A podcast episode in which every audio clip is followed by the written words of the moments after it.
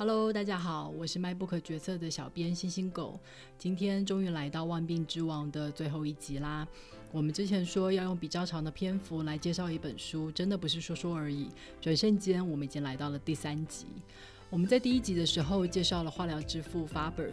他利用细胞毒性的化合物来杀死那些原本外科手术没有办法切除，或是没有办法用放射线治疗的癌细胞。那在第二集的时候，我们介绍医疗研究的神仙教母 Mary Lasker。她虽然是医疗研究的门外汉，但是她有她的勇气跟毅力，她争取到了研究所必要的经费。那到了最后一集，我们要来介绍癌症的起源，还有一些预防的措施。那我们现在就开始喽。从累积的病例里面，大家就可以观察到，有些物质特别容易导致癌症。现在我们都会称呼它们为致癌物。那最为人熟知的致癌物之一就是石棉。它在一九七零年代以前，因为它隔热隔音还有很轻便的特性，所以被广泛的使用在房屋的建材上面。但是呢，渐渐的人们就观察到。诶，这些呃时常接触石棉的人，例如矿工或是建筑工人，他们罹患癌症的比例特别的高。这种明显的关联性，就让各国政府后来就纷纷禁用了石棉。那另外一个为人所知的致癌物就没有这么简单了，它就是香烟。当时因为吸烟的人口实在是太过普遍，所以以至于让大家忽略了，嗯，吸烟跟肺癌之间的关联性到底有多普遍呢？呃，以美国为例的话，当时吸烟的人口就将近一半。而且呢，当时每人每天平均消耗十一根香烟，换言之，每个小时就一根香烟。如果你在扣掉睡觉的时间的话，其实一个小时是超过一根香烟的，真的是非常的夸张啊。可以想见，烟草公司都赚钱赚到手软，而且他们还是不遗余力的想要把更多的人变成他们的客户。他们采取的行销策略就是把人分门别类，并且把这些类别都赋予一些具体的形象。例如说，男人抽烟就代表了男子气概，女人抽烟是代表独立自主，那医师抽烟是代表专业。呃，工人抽烟可能是代表一种粗犷、自由等等，有点像是现在在卖汽车，那他们会根据不同的功能，例如说，有的车是把妹用的，有的车是出门买菜用的，有的车是合家出游用的。于是呢，一个家庭就可以买超过一台汽车，一样的道理。与此同时呢，大家还是有观察到。诶，这几年来，每年罹患肺癌的人数是以倍数在增长，而且它已经变成了人类死因的前三名了。所以呢，政府它也成立了专门的小组来研究肺癌的原因。当时研究小组列出的原因包括了呃工厂的污染，或是用来当燃料的煤气，甚至是刚刚普及的汽车所排放出来的废气，都在调查的原因里面。但是就是没有香烟，原因就是因为香烟普及到，如果你怀疑其中的关联性，那就好像你怀疑你每天喝牛奶会得癌症一样，令人觉得荒唐。就连外科医师，他看过这么多肺癌病人被呃香烟染黑的肺部，都不觉得有什么奇怪。反而当时是一个刚毕业的医学生，他第一次看到肺癌病人被呃焦油染黑的肺部，觉得实在是太不正常了。他主动去申请经费，想要研究肺癌跟吸烟之间的关系。不过呢，这个研究没有这么简单。你不能只是简单的去问说得肺癌的人有多少人吸烟，你同时也要反过来去统计不吸烟的人有多少人得肺癌。刚好那时候英国正在建立他们的公益系统，所以呢，每一个职业的医师都必须要向政府的系统去登记，然后在死亡的时候也要在呃系统给注记掉。于是呢，这一群医师就成了呃非常好的调查对象。在登记的时候，呃，会去询问你有没有吸烟的习惯。那在死亡的时候，加上去询问你的死亡原因。结果出炉，吸烟的确跟肺癌有高度的正相关。报告公布以后，大家都在窃窃私语，嗯，想这种每天都在做的事情，真的是肺癌的原因吗？所以烟草公司也抓准了大众这种怀疑的心理。因为当时对于治病的原因有三个主要的原则：第一个，它要出现在生病的人身上；第二个，它要给被分离出来；第三个，被分离出来的物质可以导致另外一个人生病。可是香烟显然不是这样子作用的嘛。即使我们把香烟的萃取物给抽出来，打在另外一个正常人的身上，也不会造成他得癌症啊。那你如何可以说香烟会导致肺癌呢？与此同时，呃，烟草公司还自告奋勇成立了一个委员会来调查肺癌的原因。调查的结果后来定调说，肺癌是遗传造成的，所以跟你吸不吸烟没有关系。那但是烟草公司为了消除消费者的疑虑，还是非常好心的，在香烟的前面加了滤嘴，号称可以让吸烟变得更加的安全。另外一方面呢，其实政府这边对于这份报告也觉得很为难，因为呢，政府有需要对国民的健康把关，但是呢，如果贸然的去禁止香烟的买卖，非常有可能就是步上之前禁酒令的后尘。美国有一段时间是禁止合法的酒类交易的，结果呢，就是导致所有的交易转为地下，然后呢，烈酒泛滥，有的人喝了酒就眼睛还失明。整个交易就被黑道给把持，为了喝酒，有的人就变成了罪犯，加入了黑道。其实这个问题跟现在的毒品或是性交易有点像，很多人都嚷嚷着要禁止，要禁止。但是呢，通常政府出来禁止一件事情，最后的结果不是让它消失，而是让它转为地下，变得更难管制。后来出来解围的是一个意想不到的机关，它是贸易委员会，主管的是广告还有产品包装，所以呢，他就裁决烟草公司在广告香烟的滤嘴是广告不实，而且呢，产品既然有安全上的疑虑的话，就应该在包装上面加装警语。这下烟草公司大惊失色，他们并不想要产品上面有警语来吓退他们的消费者。但是呢，他们想出了非常巧妙的一招来化解。他们跟社会大众说：“啊，没错，这件事情真的非常重要，所以呢，应该要请国会来立专法，统一全国上下的警告标语。”这件事情巧妙就在于，国会它是有选举压力的。烟草公司它既能提供庞大的政治现金，又能提供非常多的工作机会，所以呢，比起贸易委员会，国会是更有办法去施压的。结果最后法案通过的警语就变得非常的温和，只有说注意香烟有害健康，既没有提到癌症，也没有提到会致死。我们可以说，香烟草公司成功的化解了这一场危机。读到这里，我忍不住赶快去看了一下台湾现在烟盒上面的警告标语，呃，发现不只有文字，还有图片，其实警告的效果还不错。听说还因此成为了很多日本人的伴手礼，因为烟盒上面的图示实在是太惊人了。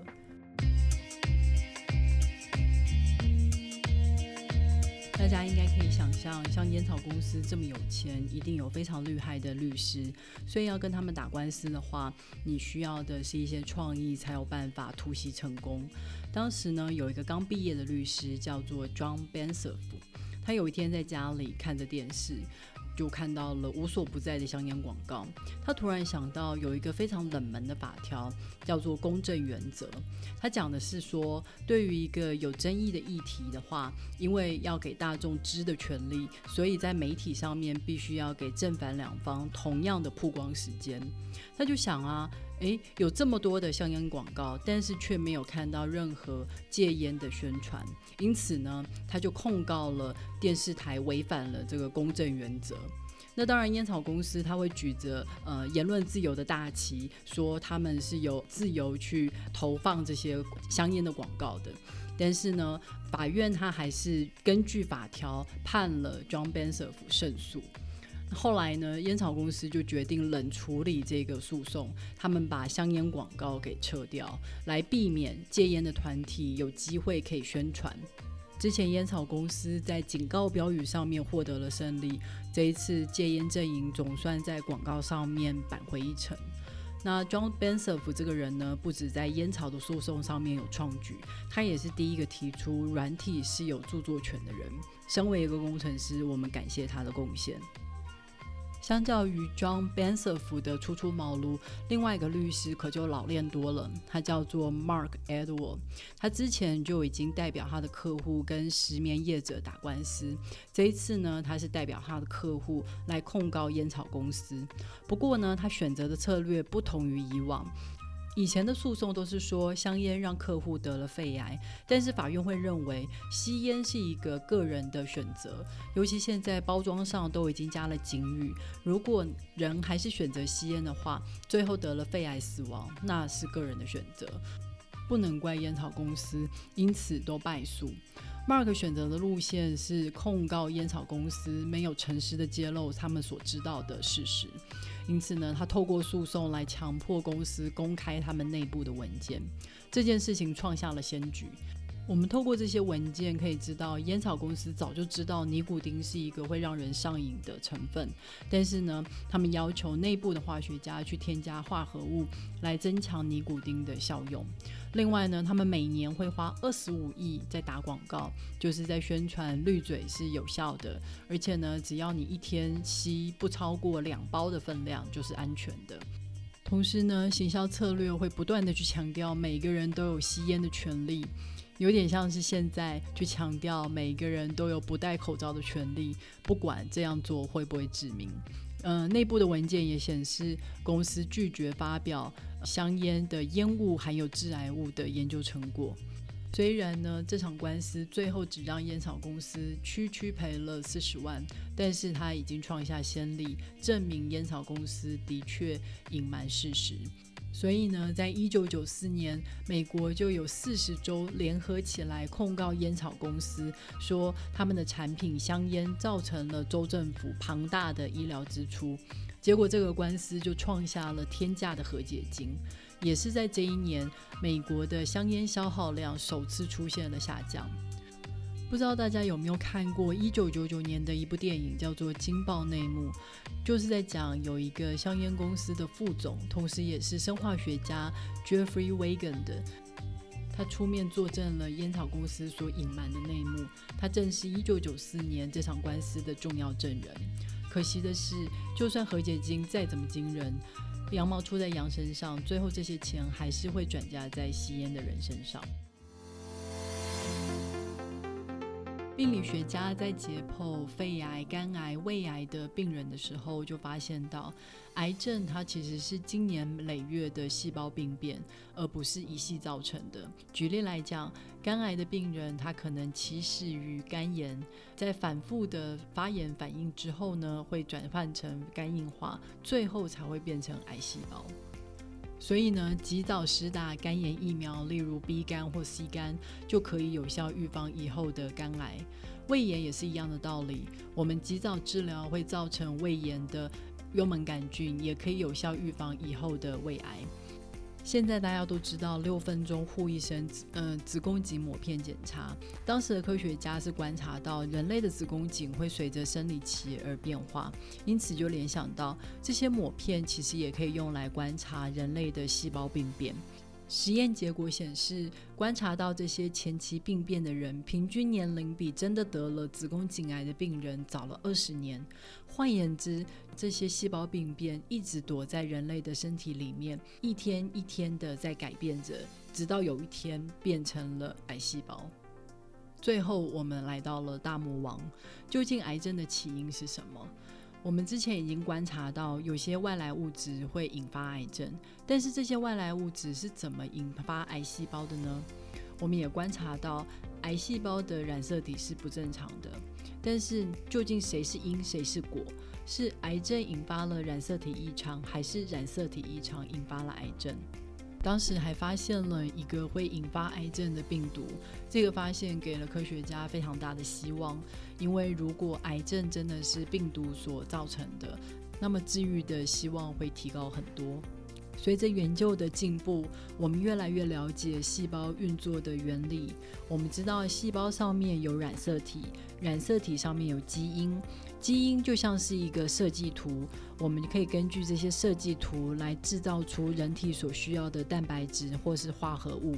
举例来讲，有些蛋白质它会负责跟氧气结合，这样我们就可以呼吸，并且把氧气带到身体所需要的地方。有些化合物则像是开关，会去控制细胞要不要做事，例如去控制细胞要不要分裂出新的细胞。以癌细胞而言的话，显然这个开关就是出了问题，导致癌细胞会不停的分裂，但是却停不下来。刚刚有讲到有一个会造成癌症的病毒，科学家就打算要从这个病毒身上找出会制造出失控开关的基因。他们的确找到了，但是令他们惊讶的是，这段基因其实不是病毒的，而是人体自己的，然后加上了一点点的突变。就好像是病毒，它其实只是一个信差，信里面装的是人体的基因，只是它在传送的过程中顽皮的去改了一些里面的内容，最后就是做出有问题的开关。故事讲到这里，谜题总算是解开了，我们终于明白那些会做出错误开关的基因本来就存在在我们的身体里面。只是呢，他们原本应该是一叠被锁在柜子里面的设计稿，不应该做出任何的东西。但是在经年累月的突变之下，可能是外来物质的刺激，或是 X 光的照射，或是病毒，这个锁被打开了，因此就开始制造出一些有问题的分子，并且影响了细胞的运作。现在我们知道有哪些致癌的基因会做出有问题的分子来影响细胞分裂，那么我们就可以做出另外一种化合物，它可以跟这些有问题的分子结合，来避免分子去影响正常的细胞。现在我们称呼这些新的化合物叫做标靶药物，因为我们真的是瞄准了靶心来制作出来的。这些药物最大的好处就是，它们只会对呃有问题的化学分子作用，而不会影响到正常的细胞。但是另外一方面也是，为了要跟有问题的分子做稳定的结合，这些药物会变得非常的专一，只会对这个分子有作用。但是大家要理解到，同样是造成肺癌的分子，可能长得不尽相同。所以呢，同样一种药物，并不是百分之百对所有的病人都有作用。另外呢，癌细胞它其实也会不停的在突变，所以呢，原本可以有效稳定结合的药物，也可能一段时间以后就变得没有效果了。所以呢，大家应该要理解，标靶药物并不是万灵丹。现在在治疗癌症，通常是采取综合疗法，不管是外科手术、放射线、化疗，或是标靶药物，多管齐下，效果都会比较好。在二零零五年之后，癌症的死亡率开始下降，除了归功于我们了解了癌症的起因。当然，还有许多预防措施越来越普及，像是反烟的宣传，还有肝炎、胃炎的疫苗的施打，固定的膜片检查，还有乳房摄影，都可以让我们及早发现细胞病变，赶在癌细胞出现之前及早处理。另外，就是标靶药物的开发，还有新的化疗药物的开发，都可以让病人有比较好的生活品质。癌症是不会消失的，但是我们希望有朝一日它可以成为慢性病，我们可以好好的跟它相处。故事讲到这里，终于结束啦！你有什么感想呢？我最大的感想是关于合作的力量。我们在第一集的时候讲到了化学跟医学的合作，因此打开了化疗的大门。到了第二集，倡议者加入了研究的机构，这些人负责把研究翻译成大家可以懂的议题，然后因此提升了社会关注的力量。到了这一集，律师也加入了。那最后，分子学家他解开了细胞运作的机制，因此打开了治疗的另外一扇大门。我们可以了解到，这一路上其实需要各式各样的人，读文的、读理的。我们需要勇敢的人去相信问题最后一定会被解决。我们需要一些谨慎的人，他可以专注的在基础研究上面，我们也需要一些有创意的人，他会打破一些习以为常的想法。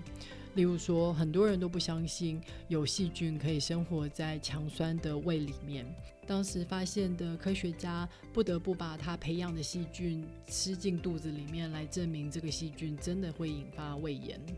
相信我，这本书比我讲的还要精彩有趣。希望大家听完我的介绍以后，可以上 MyBook 的导购链接去购买书来看看。MyBook 的网址是 triple w 点 mybook 点 tw。同时，别忘了去 Apple、Spotify 或 First Story 上面订阅 MyBook 决策，并且按下五星。下一次我们要介绍一本更厚的书，所以非常需要你们的加油跟鼓励。好，那我们下周再会啦，拜。